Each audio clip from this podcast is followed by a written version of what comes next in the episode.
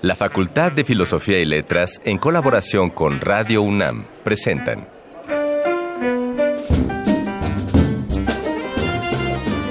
Lecturas de pasillo y debates de jardinera.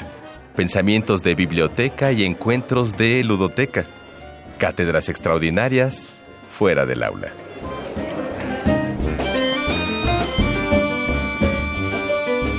Eureka. Un programa con filo, Sofía y letras.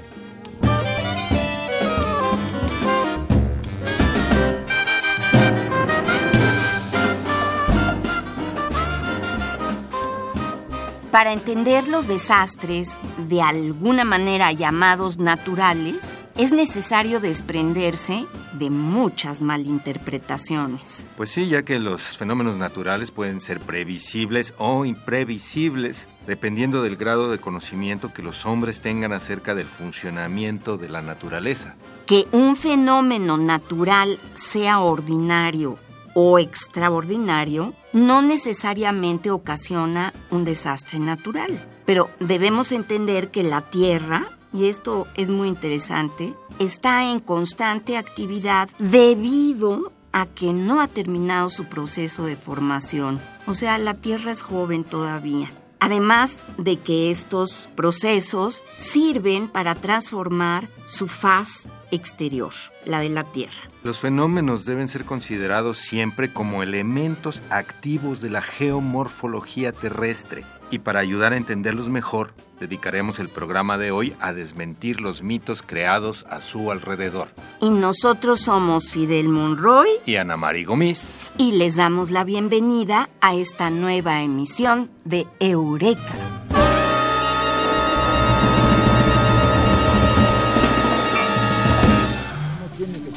Lánguido caer en brazos de una desconocida. Esta brutal tarea de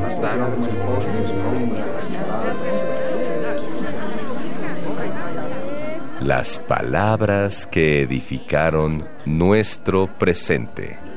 Arcón Mascarones. Para ayudarnos a entrar en materia en el Arcón Mascarones de hoy, escucharemos un fragmento del documental que la UNAM Global realizó a propósito del terremoto del pasado 19 de septiembre de 2017 y cómo su impacto se toma con menos importancia a tan solo dos años de haber ocurrido. El 90% de las viviendas van a ser demolidas, el 95% fueron dañadas y desafortunadamente no llega la ayuda. Hasta apenas hoy se empezaron a hacer los censos. ¿Y qué van a censar a la gente? Van a parar enfrente y le van a decir, ¿qué daño? Por todo. Perdóname, ¿qué me vienes a preguntar? O sea, es una burla, ¿no? En Cochitán se llegó a los 71 muertos. En total ahora en los dos estados se están rebotando en los 100 muertos. Pero los daños materiales son realmente impresionantes. Hay casi 9.000 viviendas nada más en Y van a tener que ser demolidas. No se ha evolucionado para prever desastres como el que afectó a tanta gente. El Palacio Municipal totalmente deshecho, las iglesias se vinieron abajo con todo y cúpula. Hay como tres o cuatro edificios que tienen entre 5 y 7 pisos nada más. Todos los demás, los que más llegan son a dos, a tres pisos. O sea, no hay edificios, las viviendas son de dos pisos y las viviendas son de un piso, de una planta, pero no, no hemos evolucionado en la construcción. Nosotros no tenemos financiamiento afortunadamente del gobierno y nos manejamos con nuestros propios recursos. En el 85 se hicieron afuera, sobre la calle, los campamentos provisionales. Todo el mundo los criticaba, pero eso permitió que la gente se saliera de sus casas dañadas y viviera en los campamentos provisionales, mientras se le reconstruía. Y hubo muchos proyectos entre la Facultad de Arquitectura que trabajó con la gente del servicio social y con mucha gente y se edificaron muchas viviendas. Eureka, un programa con filo, Sofía y letras. No siempre se dice todo lo que se sabe, pero este sí es el lugar. 3 de 10.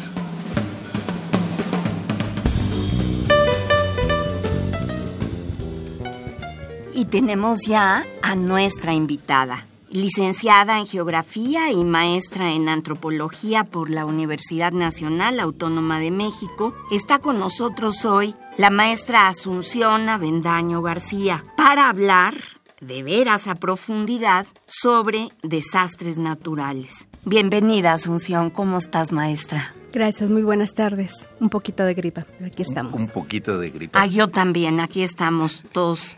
fue el tema previo a, este programa. Es el desastre personal del día de hoy. Bien, para iniciar es justo esta parte interesante, importante de señalar que los desastres no son naturales y tendremos que hablar sobre este parteaguas. ¿Qué es el fenómeno natural y qué es el fenómeno de desastre? El fenómeno natural, como bien lo, acaban de mencionar, el planeta está inmerso en constante movimiento. Diario a diario se frecuentan fenómenos. Un sismo, un huracán, tormentas tropicales, granizadas, lluvias, inundaciones, precipitaciones, tsunamis, tornados. Hay tornados en México. Eso que yo no me lo puedo creer. Ahorita que nos platique más adelante de eso. Me parece muy bien. Y bueno, estos fenómenos naturales son fenómenos naturales de la misma naturaleza. ¿sí? Entendiendo esto, el proceso o el desastre como proceso social se va a entender desde una perspectiva social que tenemos cuatro fases. Dentro de estas cuatro fases son mitigación, preparativos, respuesta y recuperación. Cuatro fases que nos va a dar el ciclo del desastre. Cada fase tiene diferentes actividades. Por ejemplo, la respuesta a la emergencia, la respuesta a un tornado. Hay tornados que pueden suceder en la mañana, en la tarde y en la noche. Por ejemplo, el caso de Ciudad Acuña el 25 de mayo del 2015 donde se presentó a las 6 de la mañana y entonces hay una emergencia por parte de las autoridades del funcionamiento, albergues, acciones que se van inmerso a ello. ¿sí? El fenómeno natural manifiesta el desastre el desastre por sí solo ya está. La forma de urbanización o la mala forma de urbanizar el desarrollo implica la evidencia de este fenómeno natural, es decir, la Ciudad de México. ¿Qué éramos antes? Lago. Un lago. Sí, un lago. Ahora, ¿cómo estamos? Una gran plancha de, construcción de cemento, de elementos ahí moviéndose. Y entonces aquí en la misma Ciudad de México tenemos precipitaciones, granizos, tornados, que aquí se les llama culebras, en Xochimilco se les llama culebras de agua, son términos populares que se les da a estos eventos. Y eso también tiene que ver por el tamaño, ¿no? Que no son tan masivos como los de los desiertos en Estados Unidos, ¿no? Sí, en la escala de tornados para la intensidad se divide en escala Fujita, Fujita mejorada. Tenemos desde la F0 al F6. En México se utiliza F0, F1, F2. Y eso tiene que ver justo por las dimensiones o bueno, la, la velocidad del viento. Sí. Los de Estados Unidos por lo regular son F3, F4 mucho más intensos. Son unos vórtices mucho más amplios. ¿Y eso por qué es? ¿Porque no hay montañas que los detengan? Uno de los factores es la mesoescala, justo eh, la parte de de intervención de montañas. Sin embargo, aquí nosotros también tenemos en Chiapas, por ejemplo, ocupa el segundo, tercer lugar de tornados en México. El primer lugar lo ocupa el estado de México. Y este Chiapas, que es una zona montañosa, también tenemos culebras de agua, ¿no? Tornados. Pero ahí tiene una formación de mesoescala que debemos de entender que la mesoescala es mucho más abajo que la sinóptica. Y desafortunadamente en nuestro país no tenemos estudios de micro y mesoescala. Los radares con los que contamos aquí en, en México desafortunadamente están obsoletos, están fuera de servicio. De 13 radares, a veces sirven cuatro, están en funcionamiento. ¿Y dónde están? ¿13 en todo el país? Sí, en todo el país de o la sea, están, están en diferentes puntos, esos que luego ni sirven. Sí, exactamente. ¡Qué horror! Entonces no podemos monitorear este tipo de fenómenos. Entonces, justo cuando uno va a hacer trabajo de campo, realizamos trabajo de campo en el caso de, de Ciudad Acuña, Piedras Negras, en 2007 hubieron también decesos. En el caso de Ciudad Acuña hubieron alrededor de 14 decesos, más de 250 lesionados en cuestión de minutos. ¡Ay, qué barbaridad! Es el fenómeno más destructivo que puede haber son los tornados, por la velocidad del viento y lo rápido que se puede se pueden presentar. Aquí mismo en la Ciudad de México, en el 2012, primero de junio, se presentó un tornado, vamos, con una celda de múltiples vórtices, que en el caso del Zócalo se presentó un tornado no mesociclónico y en la parte norte, que sería KTP, se presentaron tres fenómenos igual pero ¿Y gran diferencia de mesoescala y de menor intensidad, Sí, F0, F1. Claro. En el caso de aquí de la Ciudad de México fue un F2. Hicimos el recorrido, árboles tirados de raíz, daños en infraestructura también, pero hubo poca difusión de ello debido a que hay poco conocimiento de este fenómeno tornádico en México. Sí, pues nosotros no sabíamos, ni Fidel ni yo, que existían. Sí, Sí, que- que, 300 que existían en México y esto creo que para un grupo numeroso de nuestro público también debe ser una novedad, ¿no? Sí, efectivamente, los tornados en México se les denomina con otros términos, términos populares. Y es muy importante porque nuestros pobladores, los campesinos, tienen un conocimiento meteorológico y ubican perfectamente a estos fenómenos. ¿Y saben qué hacer? Sí, Claro. Claro, exactamente. sí. Dentro de su entorno saber el fenómeno natural y, y la observación de la naturaleza, que es parte de su cosmovisión, hacen medidas preventivas. Desde eh, lo que es enero, febrero, marzo, ustedes han escuchado sobre el Día de la Candelaria. Sí, Claro, claro. por Bueno, el Día de la Candelaria y el Domingo de Ramos son muy importantes para los campesinos, porque son los días que deben de bendecir simbólicamente el romero, que el romero es el que va a proteger la cosecha, la siembra de este ciclo ritual que los campesinos tienen. Y lo que es el Domingo de Ramos también bendicen estos ramos que serán pegados a- en las puertas para proteger del mar viento. Cuando es el mes de agosto, que es cuando está el giloteo del maíz, de la milpa, que está en su apogeo, es cuando se presentan las tormentas severas. Y estas tormentas severas están asociadas a los tornados, a los granizos, a fuertes precipitaciones. Cuando se presentan estos fenómenos, justo el campesino lo que hace es cortar simbólicamente a, simbólicamente a la víbora de agua, que tiene la morfología de una serpiente, Sí. ¿no? Entonces comienzan a cortarlo con un cuchillo. Ellos hacen, hacen un ritual de persinar al tornado, a la víbora de agua, hacen una forma de cruz, lo hacen en el suelo y clavan el machete fusionando que está cortando al, al Ahora, fenómeno. ¿me explicas un, un mito? eh, no sé si es mito, pero una leyenda que corre por todo México, que es que para evitar que llueva, clavas un cuchillo, Cuchillo. En, el, en el suelo. Yo lo hice cuando vivía en otro país y mi hijo iba a jugar béisbol y era temporada de lluvias y entonces clavábamos un cuchillo y todos se quedaban asombrados porque de veras no llovía. Es increíble. Digo, ha de haber sido buena suerte. Sí, pues mucho de ello viene desde nuestros pueblos mesoamericanos. Desde la época prehispánica se utilizaba justamente la parte de Miscoac, serpiente de nube, que está relacionada totalmente con el tema de los tornados. Y en ese entonces se utilizaban las piedras de obsidiana para, en forma de flecha, para poder cortar a la serpiente.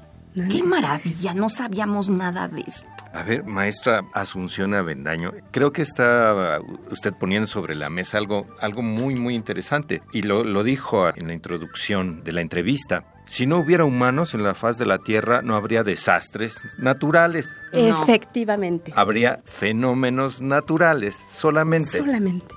Efectivamente. Y, y la variable cultural puede llegar hasta este sentido ritual de cómo enfrentar a estos fenómenos, ¿no? Sí, O sea, la, la Tierra le sobramos. efectivamente. Pues claro que le sobramos. Y Sí, además la por hemos ello los desastres no son naturales.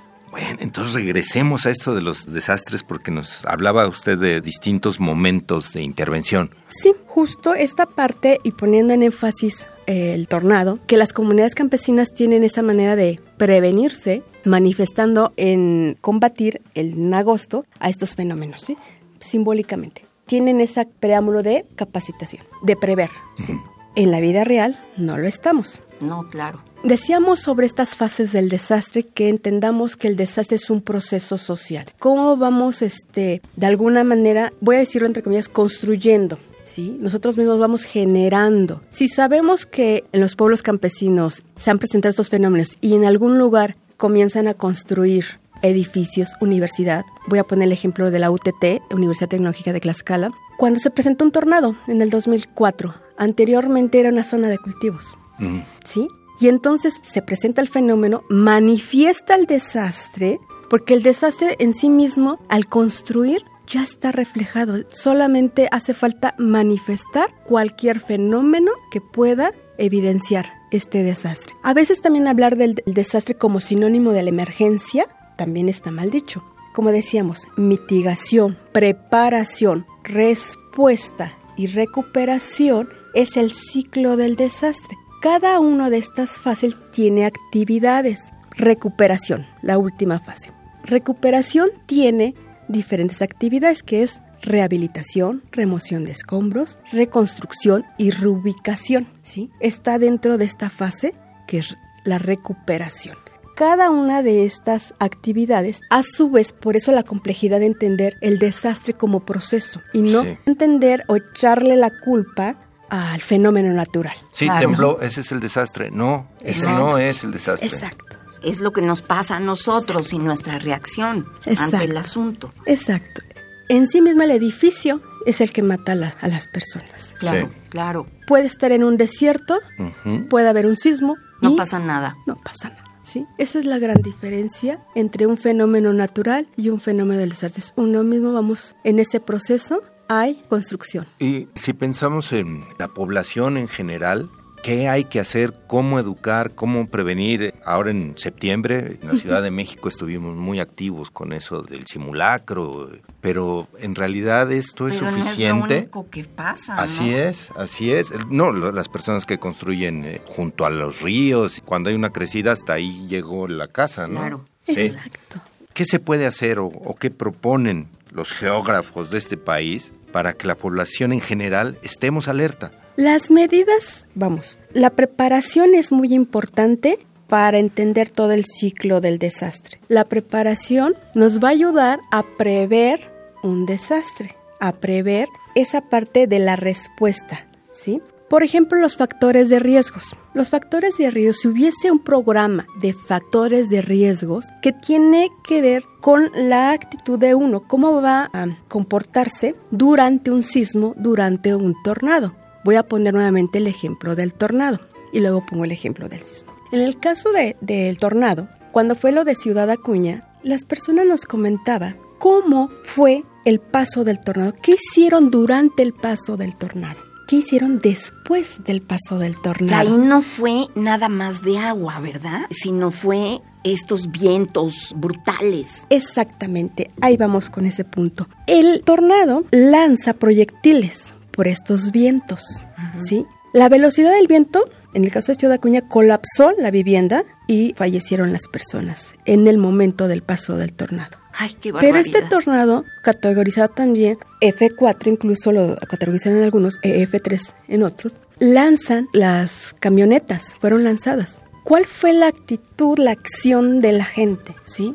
No había información de ello, que es la difusión. Así es. No se tiene información sobre tornados, en este caso. Bueno, ¿Para qué nos ayuda a hacer este tipo de investigación de los factores de riesgos? Justo vamos a prevenir. ¿Qué se debe de hacer durante un tornado y después de un tornado? Con base a estas investigaciones, lo que realizamos es un instrumento de cuestionarios entrevistas. Preguntamos a la población qué hizo en su momento. La población nos dice, estábamos en la cocina, estábamos en la recámara y fuimos y corrimos al baño, que fue el lugar más seguro. Otros con almohada, cobijas para protegerse de los proyectiles, de las ventanas, de los árboles, de las ramas, de todo lo que objetos que estuvieran aventando. La reacción de ellos fue rápida, protegerse, incluso entre ellos mismos como familias en una forma de cubrirse entre ellos mismos. Reacciones importantes. Luego del fenómeno, muchos de ellos estuvieron atrapados, mientras que otros, a veces por la curiosidad de qué fue lo que sucedió, había este desechos en el piso y se lastimaron lo que es la planta del pie. Entonces hubo lesiones también después del tornado. Estas lecciones que nos deja estos tipos de fenómenos se pueden convertir en prevención. ¿Qué hacer durante? Alejarse de las ventanas. ¿Qué hacer durante? Ver o ir hacia el baño, a un lugar donde no haya ventanas a los pasillos, colchones, almohadas. Con eso pueden cubrirse. Esos son resultados que nos ha dado estas investigaciones. No salir muy rápido después de esos eventos, porque se pueden lastimar. O sea, en el caso de, ¿cuál nos decías tú? El de Ciudad Acuña y había Acuña, otro, 2015. el de Piedras, ah, el de Universidad Tecnológica de Tlaxcala. de Tlaxcala. ¿Qué fue lo que pasó? ¿La gente se quedó adentro y luego salieron o se derrulló el edificio? En el caso de Ciudad Acuña fue en la madrugada, a las 6 de la mañana, cuando varios de las familias apenas iban para emprender a su trabajo. Fue en la mañana, a 6 de la mañana, muchos de ellos los tomó desaprevenidos porque era hora de sueño.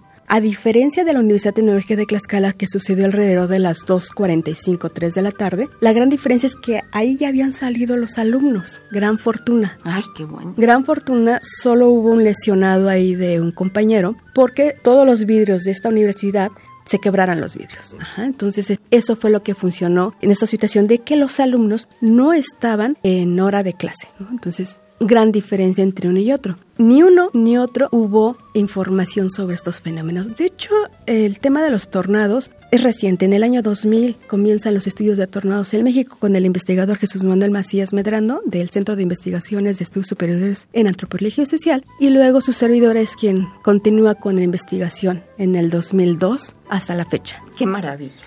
Sí, es muy, muy, muy importante ver. No, y qué, y qué aleccionador. Maestra está hablando del 2012 para acá, pues en realidad es muy poco el lapso de tiempo como para que baje hasta la población el conocimiento y, y- y exista una cultura de la prevención en las zonas en las que ya sabemos que pueden ocurrir o que van seguramente a ocurrir tornados en nuestro país.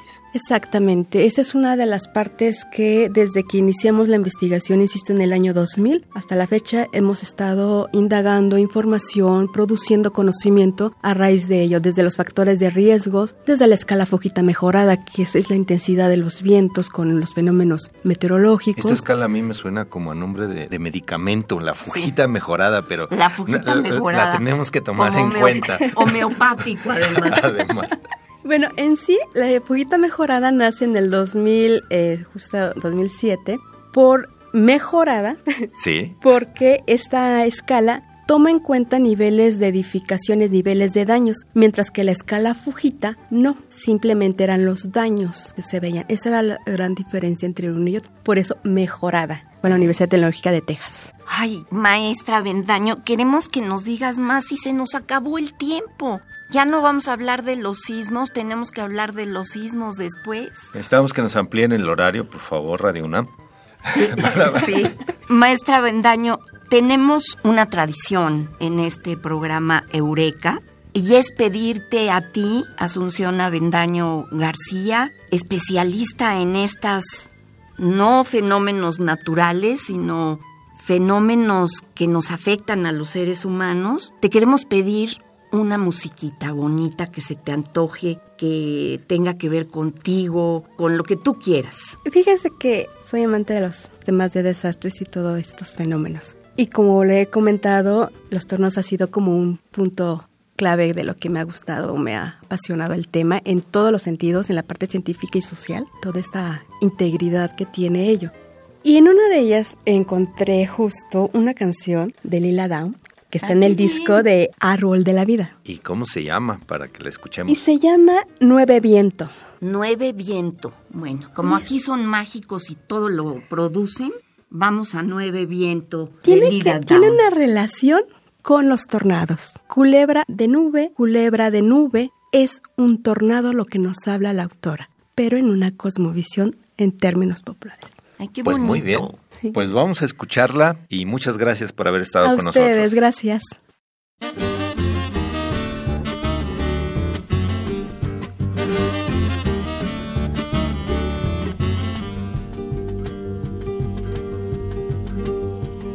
Una culebra de nube y una culebra de lluvia. Una culebra de nube y una culebra de lluvia. Viene bajando del cielo, viene bajando solita. Viene bajando del cielo, viene bajando solita. Coco de la nube, coco de la lluvia. Ese viento bendito, rumbo que nace el sol. Nace un señor de la piedra y hasta se vuelve culebra. ¿Quién dijo que se sabía ese misterio de Dios? ¿Quién dijo que se sabía ese misterio de Dios?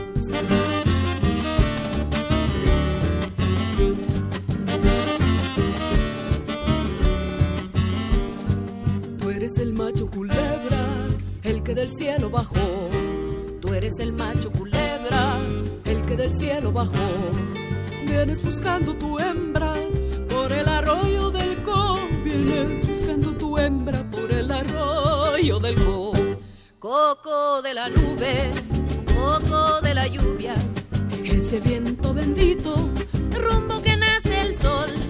Nace un señor de la piedra se vuelve culebra. ¿Quién dijo que se sabía ese misterio de Dios? ¿Quién dijo que se sabía ese misterio de Dios? En lo hondo de la mar lloraba una tortolita y le respondió el gurrión, no llores prima hermanita, que la mancha del amor con otro nuevo se quita. Eureka, un programa con Filo, Sofía y Letras.